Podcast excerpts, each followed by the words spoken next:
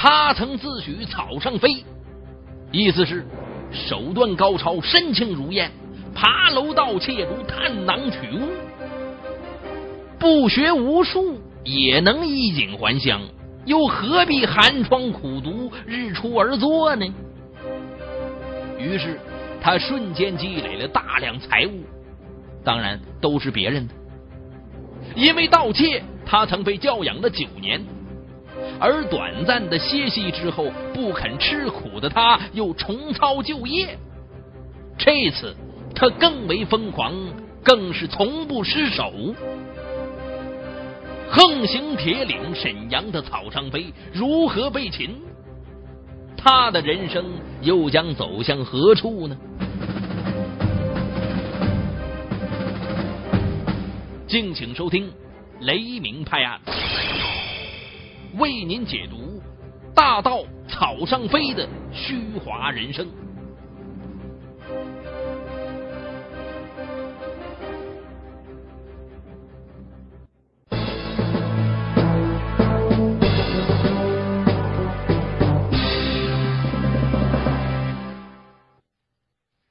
一九七八年，朴涛出生在铁岭市西丰县一个普通农民家庭。和无数个独生子女一样，朴涛得到爷爷奶奶、姥姥姥爷、爸爸妈妈无穷无尽的爱。这过分的溺爱养成朴涛蛮横霸道的坏毛病，在家里说一不二，在学校唯我独尊。父母管不了他，就由他胡来了。初中读了一年，朴涛就死活不想念了。可是十三岁的孩子不念书，也不想帮大人干活，成天游手好闲，没有一技之长。长大了怎么办呢？父母劝他学点手艺吧，将来好歹有个吃饭的本事。朴涛哪把家长的话放在心上啊？照样是东游西逛，打台球、搓麻将，渐渐结交了一些不三不四的孩子，沾染了不少坏毛病。提起朴涛第一次偷东西，是在他十六岁那年。那抽烟喝酒打麻将没有钱哪行啊？父母给的零花钱根本不够花，朴涛就想到了偷别人的东西去换钱。嗯，这是个办法呀。那天呢，他看到邻居把一件皮夹克晾在外面，就趁没人的时候，悄悄的把皮夹克偷了出来了。之后呢，他跑到集市上去卖。当时啊，这朴桃的紧张极了，这心里面扑通扑通的，拿着皮夹子不知道该怎么卖。走了几圈，又怕被邻居发现，再追过来讨要。他急急忙忙的找了个买主，他接过买主递过来的五十块钱，转身就跑啊。皮夹子才卖五十块，回到家就听到邻居。就吵嚷着晾在院子里皮夹克丢了，这朴涛心里面狂跳不已呀。但邻居并没有怀疑到朴涛的头上，哎，这个事儿就算过去了。这朴涛松了一口气，把心放在肚子里了。哎呀，摸索着崭新的这钞票，暗自得意。你瞅瞅，这这来的多容易！他以最快的速度。跑到邻村的小酒馆，美美的请自己一顿，庆祝旗开得胜。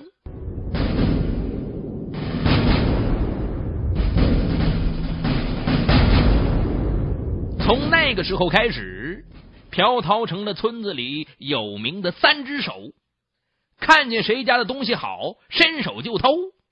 要是让人家抓住手腕子了呢，朴涛就呲牙一笑：“嗯，我闹玩的。”这乡里乡亲的低头不见抬头见的，谁能把他个小孩子怎么样啊？只能找到朴涛的家长，让大人好好管教管教孩子。每每这个时候啊，朴涛的父母就不得不给人家低三下四的赔情。哎呦，你这孩子没管好啊！谁让他养个不成器的孩子呢？朴涛是越偷越来劲儿，村子里面。差不多家家都让他偷，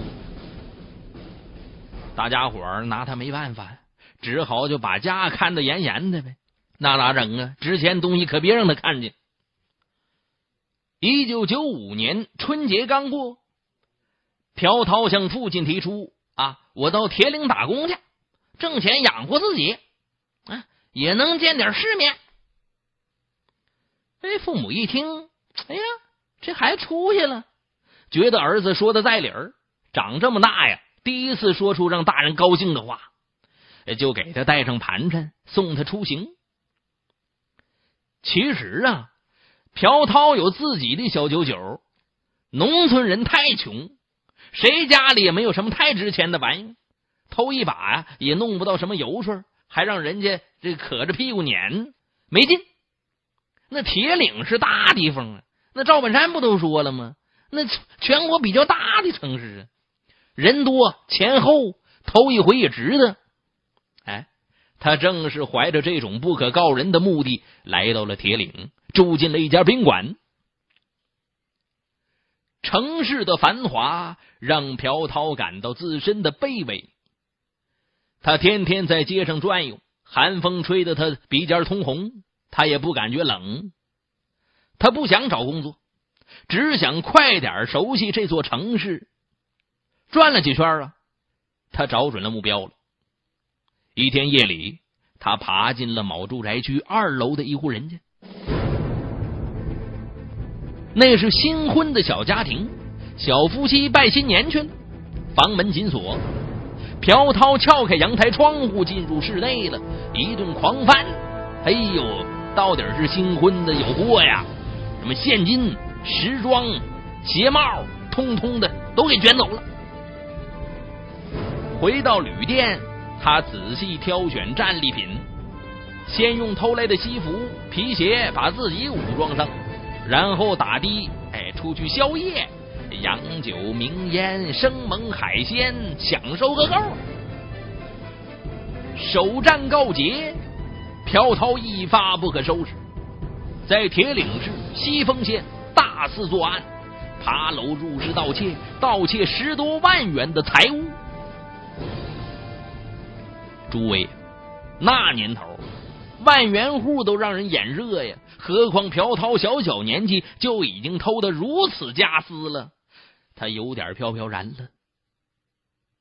当打扮的像个富翁一样的朴涛出现在家乡父老面前的时候，嘿呦，那村子里面都轰动了。只见朴涛西装革履，头发梳的一丝不乱，从一辆出租车里面钻出来。见谁都满脸带笑，低声大中华。村子里面啊，在外面包工程的也没有这派头啊！啊哟，这是在哪儿发财啦？老乡们都客客气气的问着，满脸的羡慕。没事儿，做点小生意。哎，他还得意洋洋的回答。朴涛的父母也觉得风光。哎，这小子看来混的不错呀，没白到铁岭啊，到底是大城市啊！哎，村子里面和朴涛岁数相仿的都来看望他，希望跟他出去混，多赚点钱啊！行，朴涛都通通的答应了。可能连朴涛自己也不知道，他在铁岭和西峰没少干案子，警方早就瞄上他了。就在他衣锦还乡的第二天，警察找上门来了，给朴涛咔嚓戴上手铐子，塞到警车里去了。逼啵逼啵走了。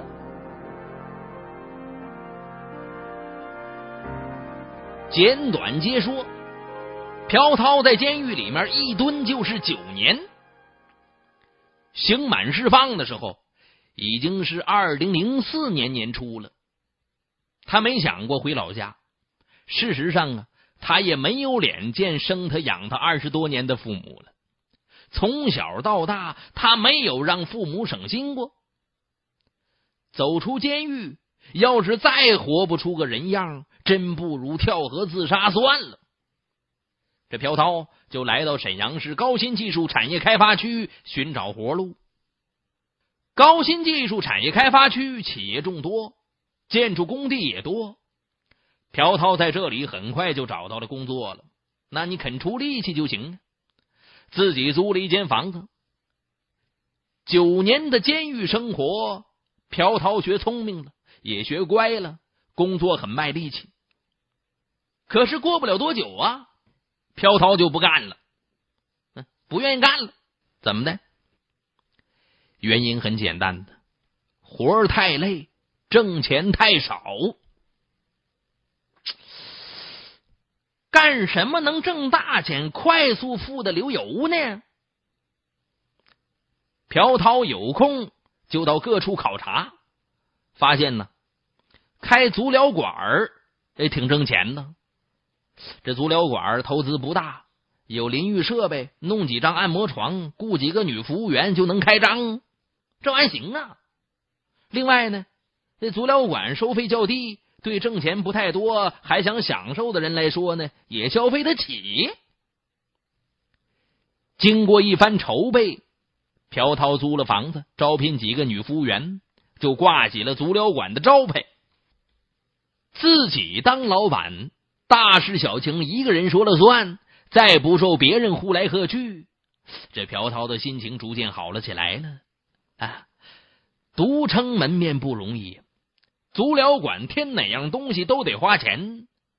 朴涛拿不出更多的钱，怎么办呢？又想到了偷。重出江湖干的第一起案子。是当年的七月份，在铁西新区华翔六小区。那天凌晨，朴涛摸到了华翔六小区的一栋楼下，施展盗窃手段，爬到四楼，钻进屋里了。哎，只弄到正在充电的一部手机。他又爬到五楼那家，总算找到一个富矿的。这家没有人，屋里装修豪华，是有钱的主啊。朴涛不管三七二十一，把值钱的、能搬动的东西，通通的塞满了两大蛇皮袋子。他吃力的扛着东西，不敢打车，怕被出租车司机看出破绽来。哎，又舍不得把东西扔喽，就钻进了华翔七小区一个自行车棚子里面，又偷了辆摩托车。哎呦，这骑着摩托车载着偷来的东西，高高兴兴的回到自己的住处了。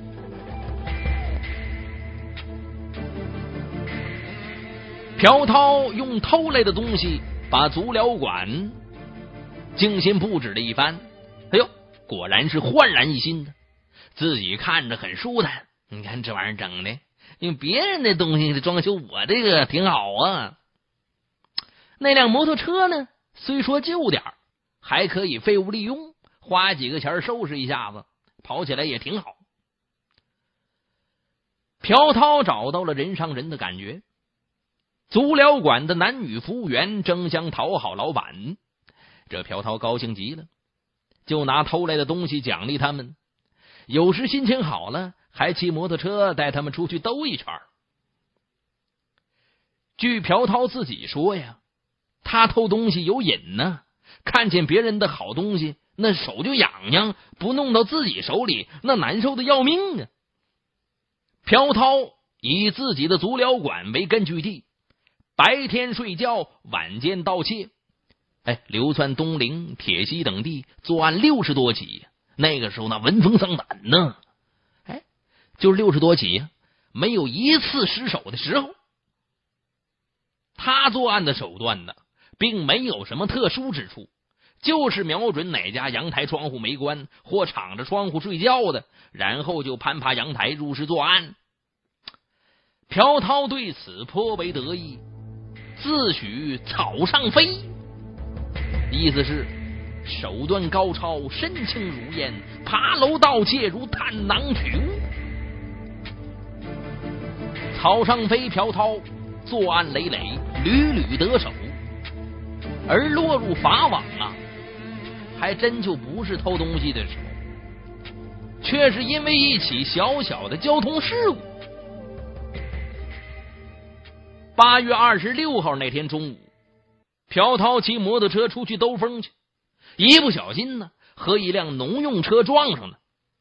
其实也没什么大不了的，两人起初打算私了，在讨价还价当中没有达成一致，对方就要打电话报警。哎呀，这朴涛心虚了，自己摩托车是偷来的呀，让警察看出来就糟了。另外呀，他从监狱出来以后，最不想见的就是警察。他就对那个人说了：“我多给你点钱不就得了，报啥警呢？”可说这话的时候，恰好沈阳市公安分局有一个刑警大队的刘李、刘国两人驾车巡逻，路过此处。哎呀，一看这架势好像有纠纷呢，急忙停车了。这朴涛一看来了警察了，就跨上摩托车就跑啊。刘礼就驱车追赶，在浑南商城附近别住了朴涛。这民警刘礼就平心静气的问他：“哎。”向你了解情况，你跑啥玩意儿？这朴涛惊慌失措呀，说起话来就语无伦次了。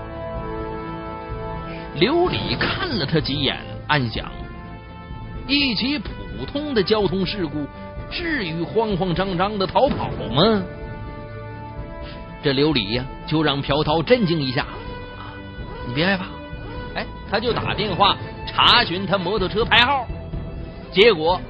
牌号和摩托车不符，刘礼仔细看看那辆车，看出其中的猫腻了。原来呀，是被改装后的。不用说呀，牌子来路也有问题。朴涛看那警察又打电话又看摩托，知道这回要坏事了，想走又不敢。民警刘礼大致了解了一下朴涛的情况，就把他带回了队里。刑警大队长赵鸿飞得知朴涛涉嫌交通肇事逃逸，他的摩托车还说不清楚，哎，马上组织审讯。朴涛啊，就老老实实交代自己蹲过九年大狱，出来以后没有正经营生，开了个足疗馆混点生活费，一不小心骑摩托车把人家车给撞了，这才又进了局子。其他的事儿啊，什么也不说了。他很明白呀。自己草上飞的大道生涯，就是打死也不能说呀。审讯没问出什么有价值的东西，刑警到朴涛的足疗馆搜查，足疗馆不大，前面是店铺，后边呢是朴涛的起居室。可当刑警走进朴涛的屋子，哇塞呀！顿时眼花缭乱，皮包子、皮箱、摩托车、自行车、名牌时装、鞋帽、金银首饰，应有尽有，一应俱全呐！光手机充电器就有好几十个，这不用问，这是地地道道的贼窝子。刑警把这些东西足足装了一卡车，你说多不多吧？装一卡车运到队里去，一一清点，案值好几十万。掌握了朴涛的底牌，刑警再审讯的时候就从容多了，把一大堆手机充电器往他面前一扔，他的心理防线彻底崩溃。朴涛知道自己所犯罪行的严重性，实际上啊，这一年来他没少给自己量刑。自己都算过，偷多少东西该判多少年。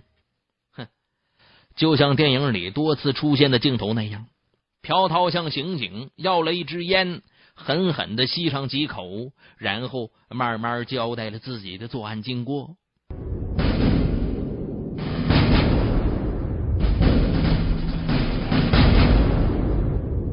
后来据管教说呀，二进宫的朴涛。曾经一度很悲观，短短二十七年的人生，最美好的时光都耗在监狱里面了。今后又将在监狱里面熬日子，他忽然有一种很宿命的感觉，认为生不如死。这管教发现朴涛苗头不对，及时找他谈话，消除了他的悲观心理。朴涛说：“呀，他从小就叛逆。”不听长辈话，不听老师话，早早进入社会，接触不三不四的人，走到这一步，他对不起父母，辜负了父母的养育之恩，可惜悔悟的太晚了。据了解，朴涛父母三十多岁才有他这个宝贝儿子，过分的溺爱，收获的却是一而再、再而三的沉重打击。朴涛出狱以后不回家，家里也找不着他。后来偶尔回家看看，朴涛也不对家里人说实话。他昼伏夜出，四处偷盗，连足疗馆的男女服务员都不知道老板究竟是做什么的。反正很有能耐。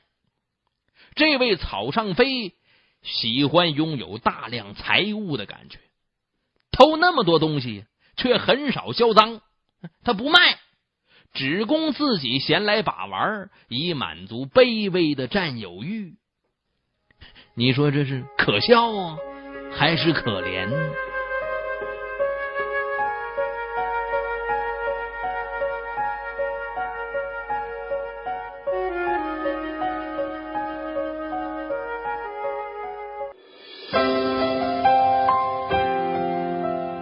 博听网整理发布，最新章节请登录网址国听点 co 查询收听。